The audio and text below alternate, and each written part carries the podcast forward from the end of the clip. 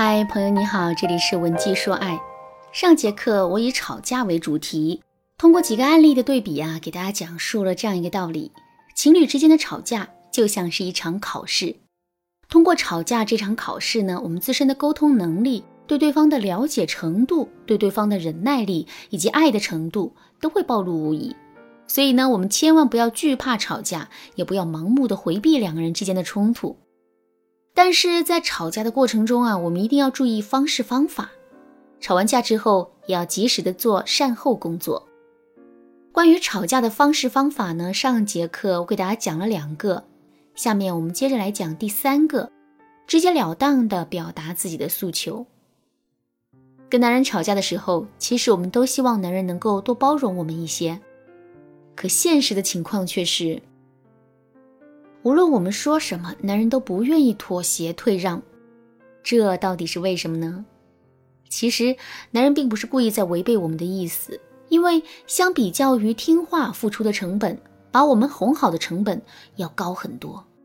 真实的原因是，男人并不是不听话，而是他根本就不知道自己该怎么听话。因为我们在表达自身需求的时候啊，往往会采用暗示的方式。而不是直抒胸臆。比如说，当我们想让男人多花时间陪我们的时候，我们往往会说：“你怎么这么不关心我呢？你的心里到底还有没有我？还有没有这个家？”当我们的内心很没有安全感，想提醒男人不要被外面的花花世界诱惑的时候，我们说的话又会变成：“你跟公司里的那个女同事是什么关系啊？她怎么大半夜还给你发消息呢？老实交代，你是不是做了什么对不起我的事？”可是我们要知道的是，男人都是单细胞生物，他们的思维是不会拐弯的。我们辛辛苦苦做出的这些暗示啊，他们最多也就只能读懂表面上的意思而已。所以，我们一定要学会把自己的潜台词和引申意明明白白的告诉男人。比如说，我们嫌男人不爱干净，那么我们就要告诉他，每天晚上睡觉前都必须要洗澡，而不是在他面前抱怨说。你怎么这么不讲卫生啊！真是臭死了。我们嫌男人花钱大手大脚的，一点都不知道攒钱。那么，我们就要告诉他，往后每个月的花销要控制在多少钱之内，而不是跟他说，天天这么大手大脚的花钱，这日子没法过了。这样一来，男人乖乖听话的概率就会大大提高。当然啦，即使我们把意思表达的再准确、再直白。男人也不会百分之百的听我们的话。如果遇到男人故意不听话，跟我们对着干的情况，我们又该怎么办呢？赶紧添加微信文姬零零九，文姬的全拼零零九，我来一对一的指导你。好啦，说完了跟男人吵架时我们应该注意的方式方法，下面我们接着来说一说，跟男人吵完架之后，我们该如何做好善后工作。第一点，吵完架之后。不要马上去跟男人沟通。相比较于男人来说，我们女人的心思更加细腻，所以呢，在两个人吵完架之后，我们会更容易在心里面胡思乱想。比如，我们可能会对自己说：“我都这么生气了，他怎么还不来哄我呀？他是不是已经不爱我了？他一直在那玩手机，是不是在跟外面的情人诉苦呢？天哪！如果他真的出轨了，我该怎么办啊？”以前吵完架之后，他从来都不跟我冷战的，现在这是怎么了？他是不是已经对我感到厌倦了呢？如果真的是这样的话，我们今后的日子可怎么过呀？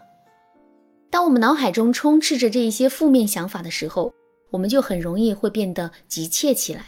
在这种情况下，我们就可能会做出两件事：第一，如果我们本身是那种委曲求全的性格。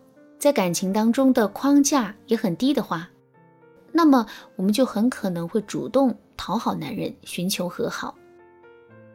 第二，即使我们的框架很高，不愿意主动低头，这个时候我们也会刻意的去接近男人，甚至通过故意找茬的方式来强行跟男人互动。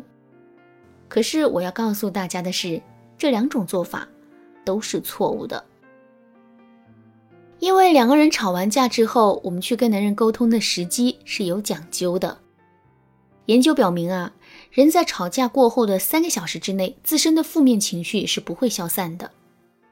三个小时之后，如果没有新的刺激出现的话，我们的情绪才会一点一点平稳下来。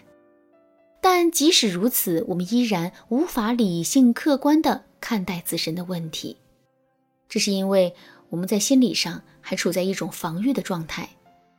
所以说，吵完架之后，我们是不能马上去联系男人的。最早也要在一天以后，但是呢，这个时间也不能拖得太长。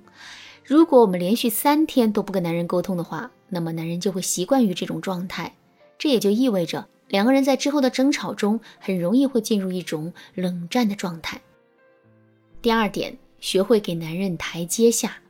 男人都是好面子的，死要面子活受罪，这是他们在生活中的常态。两个人吵完架之后。男人好面子的天性依然会起作用，所以如果我们没有办法给男人一个台阶下的话，两个人的感情是很难会变得甜蜜如初的。这个台阶要怎么给呢？求助是一个不错的方法。这是因为男人在好面子的时候，也极容易会产生一种愧疚心理。如果我们向男人发出了求助的信号，可他却没有理会的话，事后男人的内心就会变得非常的煎熬。所以啊，为了避免这种情况出现，男人在很大概率上会接受我们的求助。我有个学员叫贝贝，贝贝的性格很强势，整个人又伶牙俐齿的，所以啊，每次跟老公吵架的时候，她都会稳稳的占据上风。可是架是吵赢了，老公对她的态度却越来越冷淡了，经常加班不回家，这让贝贝的心里很难过。后来在一次吵架之后，贝贝跑过来找我做咨询。我对贝贝说：“想要打破两个人之间冷战的局面，你就一定要学会去向男人求助。”听了我的话之后，贝贝连连点头。回到家里，给老公发了一条消息：“老公，电费怎么充啊？家里停电了，好黑呀！”一分钟不到，老公就给他回了消息：“停电了，别着急，我这马上就回去。”结果那一天，两个人不仅一起充好了电费，还吃了一顿浪漫的烛光晚餐。而且在事后，贝贝才知道，停电那天，男人的公司集体加班，就连老板都在呢。可他硬是不管不顾的回了家。由此我们可以看到，在跟男人缓和关系的过程中，求助的力量真的是太大了。所以，我们一定要用好这个武器。当然啦，向男人求助的方法还有很多。我们除了可以在技能上向男人进行求助之外，还可以利用男女之间的本能差异向男人进行求助。想知道这个方法具体该怎么操作吗？赶紧添加微信文姬零零九，文姬的全拼零零九，三十个免费咨询名额等你来抢。好了，今天的内容就到这里了。文姬说爱，迷茫情场，你得力的军师。